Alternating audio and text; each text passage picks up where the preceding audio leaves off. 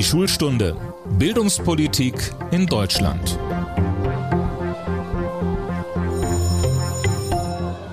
Moin zu unserem Podcast Die Schulstunde. Mein Name ist Tobias Peter und ich bin Korrespondent im Berliner Büro des Redaktionsnetzwerks Deutschland.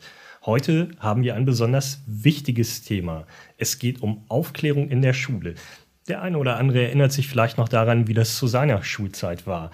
Da gab es eine Lehrerin oder einen Lehrer, die über das an sich spannendste Thema der Welt für junge Menschen so leblos und technisch sprechen konnten, als ging es um einen Bausparvertrag. Und wie wir wissen, interessieren sich in der Pubertät alle wahnsinnig für Bausparverträge. Im Lehrbuch gab es meist ein paar verklemmte Zeichnungen. Ich hatte sogar noch ein Biobuch, in dem stand, man könne Homosexualität per Therapie überwinden. Zum Glück habe ich heute eine Gesprächspartnerin zu Gast, die ganz genau weiß, wie das mit der Aufklärung besser geht. Die Rede ist von Leonie Jäker. Sie ist 17 Jahre alt und aus Lippstadt und sie macht Aufklärungsworkshops mit etwas jüngeren Mitschülerinnen und Mitschülern. Hallo Leonie. Hallo Tobias. Leonie, wie war denn dein Sexualkundeunterricht an der Schule? Also es kommt schon gut hin, wie du es gerade beschrieben hast. Wir hatten auch Zeichnungen, die wir beschriften konnten und ähm, dann vielleicht noch so ein paar, ähm, wie heißt das, Modelle, an denen uns ein bisschen was gezeigt wurde. Aber besonders spannend war es jetzt nicht.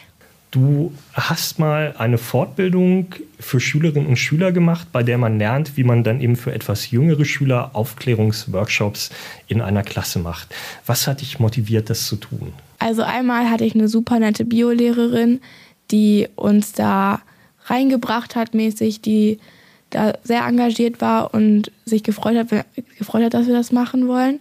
Und vor allem fand ich es halt, genau wie du es meintest, der Aufklärungsunterricht bei uns in der Schule ist verbesserungsbedürftig.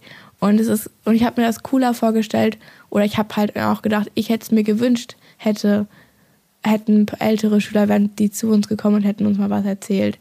Weil es einfach viel entspannter und lockerer auch ist. Du bist 17. Wie alt sind denn die Schüler und die Schülerinnen, bei denen du Workshop machst? Also das kommt drauf an. Also meistens gehen wir so in achte, neunte Klassen. Ähm, also die sind dann so 15 um den Dreh plus minus. Und ist es schwierig, äh, weil die ja doch fast genauso alt sind wie man selbst? Also hören die dann auf einen oder läuft das ganz prima, weil man sich eben so auf Augenhöhe begegnen kann? Also natürlich gibt es immer wen, der nicht auf einen hört oder so, aber eigentlich läuft es wirklich ganz prima und ähm, die meisten freuen sich auch, wenn wir kommen und es ist ja auch kein Unterricht dann, also macht dann eigentlich auch Spaß. Du hast ja schon gesagt, wir, also man macht diese Workshops nicht allein, sondern immer zu zweit mit mehreren. Ja, zu zweit. Also ich und eine Freundin sind da eigentlich ein eingespieltes Team, sag ich mal. Also das ähm, macht man dann zusammen und teilt sich das so auf. Ist da eine Lehrerin oder ein Lehrer dabei, die dann aufpassen können, dass ihr auch nicht das Falsche erzählt? Nein, das ist nicht dabei, weil dann wäre die ganze Atmosphäre ja auch kaputt. Also dann wäre das nicht so entspannt und locker, wie wir uns das wünschen, sondern ein bisschen verklemmt. Und dann wär, würden die Schüler sich auch nicht so öffnen. Und das läuft in der Regel schon so, wie ihr euch das vorstellt? Oder kann man irgendwie sagen, wenn man das viermal macht, ist es einmal auch echt blöd, weil einem alle auf der Nase rumtanzen? Das kann natürlich immer mal vorkommen, aber also uns, also mir persönlich ist das jetzt noch nicht passiert. Also bis jetzt, also natürlich gibt es immer unterschiedliche Klassen. Die manchen sind offener und äh, mehr engagiert, die anderen sind eher stiller. Aber eigentlich tanzt einem da keiner auf der Nase rum. Ein wichtiger Teil eurer Workshops ist, dass die Schülerinnen und Schüler Fragen stellen können. Die werden anonym per Zettel eingereicht, mhm. damit eben keiner weiß, wer jetzt welche Frage gestellt hat. Und ich habe keine Kosten und Mühen gescheut und durch umfangreiche Recherchen in meinem persönlichen Bravo-Archiv nachgeforscht, was Fragen sein könnten, mit denen ihr vermutlich konfrontiert seid. Davon würde ich dir jetzt mal ein paar stellen und du kannst mir sagen, was du darauf antworten würdest und ob so eine Frage schon mal gestellt wurde oder ob das jetzt Blödsinn ist, dass ich das hier aufbringe. Fangen wir mal an. Leonie, wie kann ich mich vor AIDS schützen? Also das kommt natürlich oft. Ähm, das ist zum Beispiel, da würde ich zum Beispiel darauf antworten, natürlich ähm, Kondome und äh, vorsichtig sein, äh, sich überlegen, mit wem man schläft und ja. Ja, das hilft ja auf jeden Fall auch schon sehr gut weiter. Jetzt hast du gesagt, die Schüler sind vielleicht so 15. Wie ist das denn? Fragt da auch mal jemand, bin ich jetzt der Loser, weil ich noch keine geküsst habe? Also das, ähm, sowas kommt auch natürlich vor. Also äh, viele wollen halt wissen, ob sie normal sind, ähm, ob sie in das normale Gesellschaftsbild passen und so, was natürlich eigentlich total irrelevant ist. Und ähm, was ja nicht wichtig ist, ob, das, ob man jetzt schon wen geküsst hat mit 15 oder nicht. Das kann man ja machen, wann man will. Ähm, aber sowas kommt schon öfter. Und wenn du das dann so sagst, sagen die Schüler dann, ja, hast du recht, ist ja gar nicht schlimm, wenn der eine schon hat und der andere noch nicht? Oder ist das so ein bisschen kontrovers dann in der Klasse? Mm, also die meisten sind dann schon ziemlich verständnisvoll. Also ich würde jetzt nicht sagen, dass dann irgendwer sagt, oh Gott, doch, das ist voll schlimm, so mäßig. Weil wenn wir das dann halt gerade gesagt haben, dass es nicht schlimm ist, wäre es ja auch ein bisschen. Aber die Leute stellen das dann in ihrer Frage auf dem Zettel, die würden jetzt nicht sagen, hier, ich habe noch niemanden geküsst, oder? Doch? Würde ich jetzt nicht sagen, dass das irgendwer so öffentlich dann äh, zugeben würde direkt.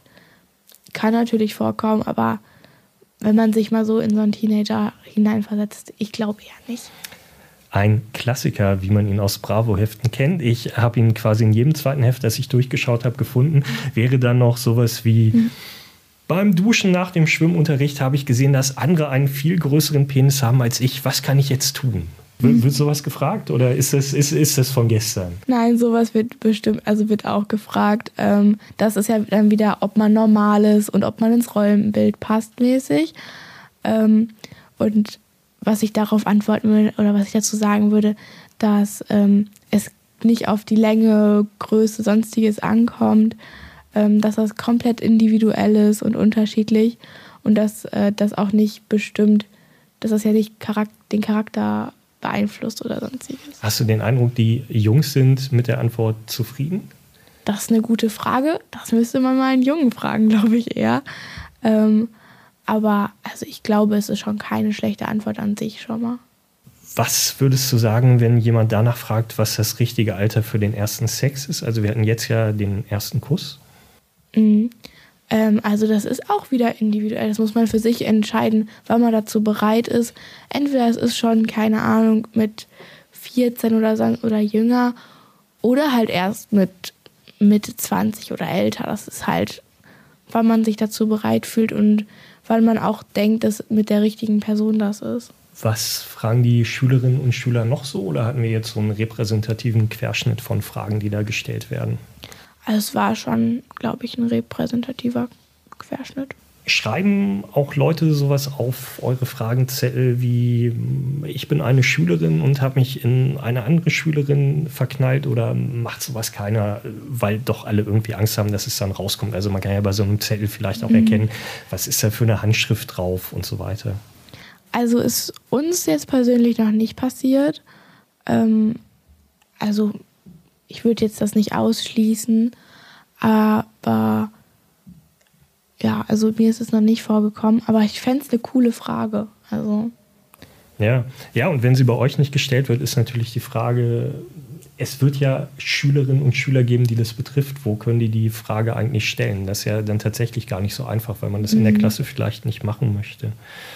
Ich hatte hier im Podcast mal einen schwulen Lehrer zu Gast, der über sein Coming Out an der Schule gesprochen hat. Und da hören wir einmal ganz kurz rein. Und dann habe ich gesagt, ja, ich bin schwul, ich habe einen Freund, der lebt in Berlin und, und so weiter. Und, ähm, und ich glaube, habe ich dann gesagt, ähm, ihr habt viele Fragen dazu.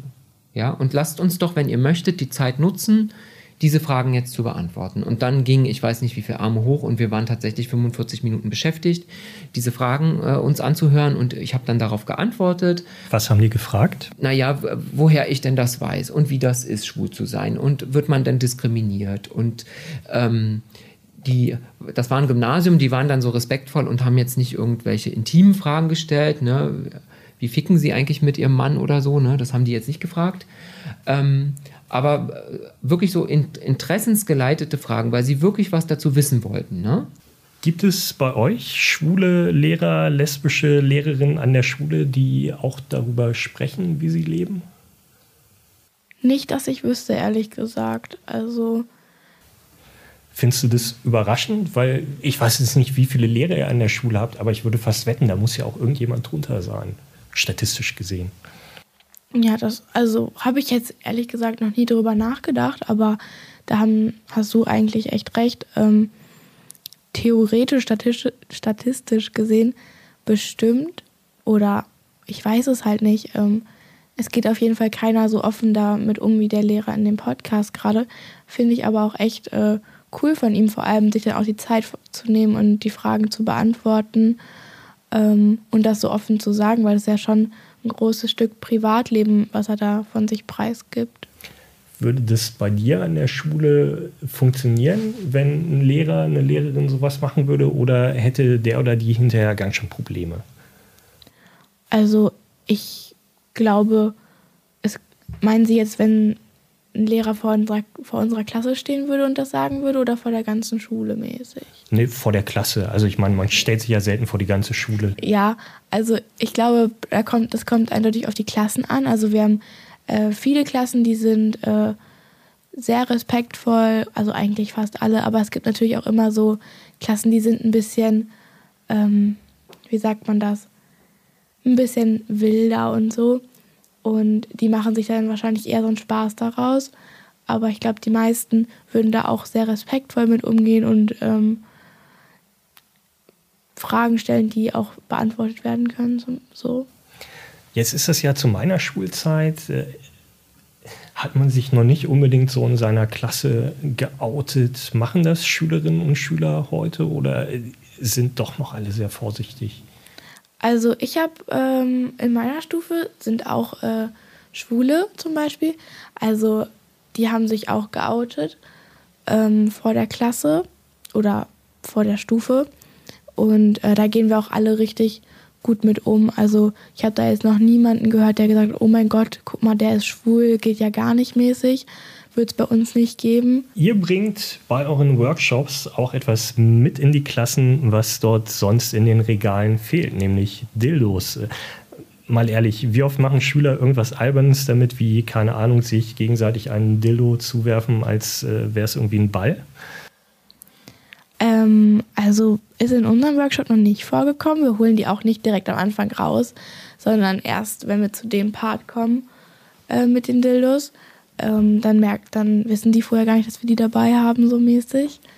Und ähm, sonst wird da auch eigentlich echt gut mit umgegangen. Also wir sagen auch, jo, das ist jetzt wichtig, nehmt das mal ernstmäßig. Ähm, ihr könnt hier was lernen. Ja. Gibt es denn auch Jungs oder Mädchen, die sagen, nee, so ein Ding fasse ich jetzt nicht an? Ja, das gibt es auf jeden Fall. Also das hatten wir auch schon, dass sie dann äh, das nicht machen wollten. Und dann haben wir auch gesagt, ja, ist auch okay, wenn du das nicht möchtest, dann guck aber zu. Ähm, ja. Genau. Ihr übt mit den Jungen und Mädchen Kondome über so ein Dildo zu ziehen. Dein Eindruck, wissen die in der Regel schon alle, wie es geht oder nicht? Nein, also ich habe nicht das, also natürlich wissen das manche und auch viele, aber eindeutig nicht alle. Also ähm, ich persönlich wusste das auch am Anfang nicht, dass man das ja oben noch festhalten muss und dann erst runterziehen muss zum Beispiel. Äh, das wissen die meisten nicht. Und ähm, was auch ganz witzig ist, dass es, äh, wenn es falsch rum gemacht wird, geht ja dann nicht. Also lässt sich dann ja nicht abrollen so mäßig. Passiert auch häufiger. Ja, und da merkt man auch, warum das, was ihr macht, sehr, sehr sinnvoll ist, weil das jetzt, glaube ich, auch was ist, was man sich jetzt nicht unbedingt von seinen Eltern erklären lässt. Ähm, Eindeutig. Verhalten sich Jungs und Mädchen generell unterschiedlich in euren Workshops? Also wenn ich es richtig verstehe, seid ihr da mit der ganzen Klasse mhm. in der mhm. Regel gemischt? Also treten die unterschiedlich auf oder ist es eigentlich gleich?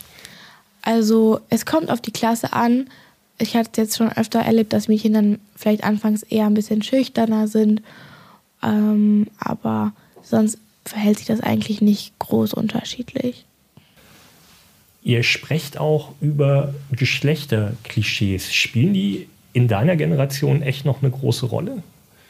Ähm, wir haben einen Part, wo wir halt so an einer Tafel ähm, Stereotypen sammeln. Also dann haben wir so ein Vierfelder-Ding, so Charakter, Aussehen, Hobbys. Das letzte fällt mir gerade nicht ein. Und dann halt so Mädchen und Junge. Und dann ähm, schreiben die halt dazu die Begriffe auf. Und da merkt man aber, da merkt man schon, dass ähm, so stereotypisches Verhalten wie Jungs spielen Fußball, Mädchen gehen reiten, Mädchen sind lieb und nett und Jungs sind vielleicht manchmal ein bisschen aufbrausender, ähm, dass denen dann halt schon direkt sowas einfällt, aber genau deswegen machen wir das, um halt dann zu zeigen, dass es äh, nicht darum geht und dass es, dass auch Mädchen ähm, aufbrausend sein können und Jungs können auch sensibel sein mäßig.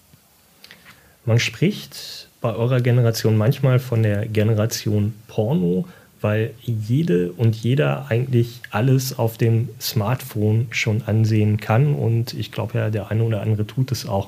Braucht es für junge Leute heute so gesehen eigentlich gar nicht mehr so viel Aufklärung oder braucht es sie doch vielleicht auch gerade deswegen?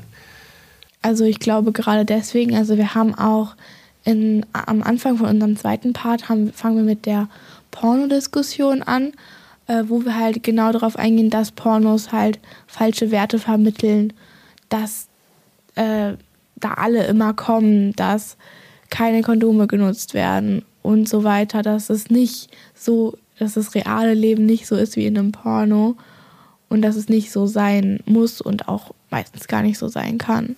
Also Pornos leiten zu unsicherem Verhalten an und bauen aber vermutlich auch einen Leistungsdruck auf, dem man gar nicht ja. so nachkommen kann. Ne? Eindeutig, ja. Habt ihr das Gefühl, dass junge Menschen gelernt haben, über Sexualität zu sprechen oder geht es bei euch im Workshop dann doch eher verklemmt zu? Ähm, also ich finde nicht, dass es verklemmt ist. Also vielleicht am Anfang eher ein bisschen schüchterner, aber ich glaube, da werden wir dann auch mit der Zeit warm, so mit den Schülern und die Schüler mit uns. Ähm, und dann ist es eigentlich, zumindest am, also so im zweiten Part auf jeden Fall, ähm, richtig locker und ähm, echt witzig. Also ja. Wie öffnet ihr denn die Leute dafür, einigermaßen ehrlich mit euch zu reden? Ich meine, jetzt mal ganz ehrlich, als ich 14 war, ich hätte vielleicht auch einfach die Wand angeschwiegen, wenn ihr zu mir in die Klasse gekommen wärt. Also wie hättest du mich bekommen? Das ist eine gute Frage. Also ähm, wir fangen also wir fangen direkt mit einer Fragerunde eher an und ähm, dann, wir haben viele Parts, wo wir erstmal die Schüler erzählen lassen, was die schon wissen und dann halt sozusagen das erklären erst. Ähm, also es sind verschiedene Themen, zum Beispiel dann zu Geschlechter, Geschlechtsidentitäten, wo wir dann halt erst fragen, so, ja, was kennt ihr überhaupt, was wisst ihr schon? Und dann hauen wir so eher danach erst so die Fakten raus. Ähm, ja, und ich glaube, es ist ein ganz gutes Mittel, um halt auch ins Gespräch zu kommen. Und durch diese Gespräche mit den Schülern ist es, glaube ich, auch lockerer. Jetzt werden Lehrerinnen und Lehrer Schüler nie so ansprechen können wie ihr, einfach weil Lehrer, wie ich jetzt zum Beispiel auch, aus Schülersicht einfach verdammt alte Menschen sind. Hast du trotzdem einen Tipp, wie LehrerInnen mit den Schülern und Schülerinnen über solche Themen sprechen sollten. Also als Klassen- und Vertrauenslehrer, aber vielleicht auch im Sexualkundenunterricht. Ja, also einmal offen mit den Schülern umgehen und da nicht so eine Hemmschwelle haben, auch als Lehrer vielleicht. Auch die Schüler ähm, selber was erarbeiten lassen und deren Wissen einbringen vielleicht. Aber ich glaube, es ist auch einfach durch den Altersunterschied schon schwieriger für Lehrer und Lehrerinnen. Wir haben eine Rubrik, die heißt Das persönliche Schulerlebnis. Da erzählen unsere Gäste von Altbundespräsident Joachim Gauck bis hin zum früheren Fußballnationalspieler Thomas Hitzelsberger eigentlich aus ihrer Schulzeit. Du gehst jetzt ja noch zur Schule und hast auch schon ganz viel über deine Workshops mit anderen Schülern erzählt. Trotzdem, wenn ich das fragen darf, war dir bei deinen Workshops am Anfang eigentlich selbst irgendwas peinlich? Also es war mir nie was peinlich, würde ich sagen. ähm, vielleicht, wenn die Schüler nicht so ganz drauf eingegangen sind, dann vielleicht anfangs ein bisschen unangenehm, wenn es halt nicht so lief, wie wir das uns gewünscht hätten. Aber ähm, ich glaube, ich bin da halt auch so vom, von der Persönlichkeit her ziemlich entspannt und offen. Also. Wie geht man damit um, wenn so eine Peinlichkeit da im Klassenraum entsteht? Also man macht einfach weiter oder was kann man da tun? drüber lachen und weitermachen. Also ich glaube, wenn man über sich selbst lachen kann, ist es ähm, viel entspannter und dann ist es auch nicht unangenehm. Ja, lachen ist immer gut. Noch eine Frage vom Älteren an die Jüngere. Wenn sich bei mir im Jahrgang in der Schule damals ein Pärchen gefunden hat, es war immer ein Riesenthema. Ist es heute immer noch so oder geht ihr irgendwie lockerer, entspannter damit um, äh, dass man sich eben auch in der Schule mal verliebt? Also bei uns ist natürlich auch ein Thema, wenn man, äh, wenn sich Stufenpärchen bilden oder so. Und natürlich denkt man sich, oh mein Gott, was, die sind jetzt zusammen so mäßig. Aber ähm, meistens denkt man, also was wir jetzt auch schon oft hatten, ja, war klar, dass die irgendwann zusammenkommen mäßig. Ähm, aber natürlich ist es immer ein Thema. Aber also ich persönlich freue mich also meistens dann für die. Jetzt ist ja andere Schüler aufklären ein ungewöhnliches Hobby. Also ich meine, manch einer spielt Fußball, manch einer geht einfach gern auf Partys. Also das kann man natürlich auch alles machen, wenn man andere Schüler aufklärt. Aber trotzdem, mhm. wie würdest du anderen Schülern nahelegen, dasselbe zu machen, was du auch tust? Also was macht daran eigentlich Spaß? Also es macht ja allgemein schon Spaß. Also was Neues zu lernen. Und das tut man auf jeden Fall. Erfahrung zu sammeln, auch im Umgang mit anderen. Ähm, wenn, man wenn man eine soziale Kompetenz hat oder halt gerne mit anderen äh, sich unterhält und so. Ich glaube, da macht das einem auf jeden Fall viel Spaß. Und es ist jetzt nicht so ein hoher Zeitaufwand wie jetzt Fußball spielen oder so. Also natürlich äh, muss man sich bevor, vor einem Workshop nochmal kurz einlesen und ein bisschen vorbereiten, aber man hat die Themen ja eigentlich drauf. Und ja.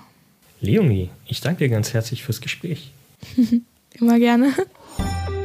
Das letzte Wort haben bei uns eigentlich immer die Schülerinnen und Schüler. Jetzt haben wir aber schon die ganze Zeit mit einer Schülerin gesprochen und deswegen machen wir heute mal wieder eine kleine Ausnahme von dieser Regel und sprechen in unserer Abschlussrubrik mit einem Erwachsenen. Und das ist Marlon Joost. Hallo Marlon. Moin, ich glaube, ich bin noch nie als Erwachsener angekündigt worden irgendwo. Wie alt bist du denn? Äh, ich bin 26. Ja, doch, du bist erwachsen. Ich kann das wirklich amtlich bestätigen. Naja, amtlich vielleicht nicht, aber ich bestätige das hiermit.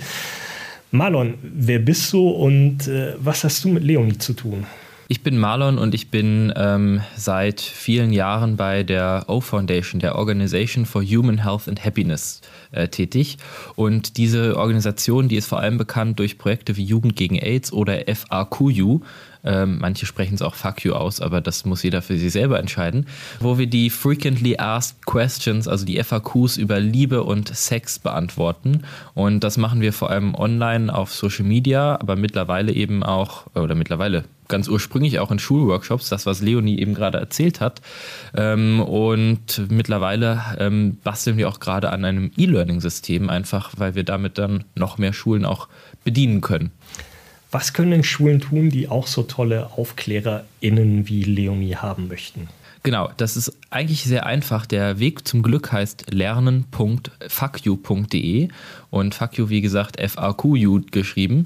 Ähm, und auf dieser Seite kann man Partnerschule werden von unserem Aufklärungsprogramm. Das wird gefördert vom Bundesministerium für Gesundheit.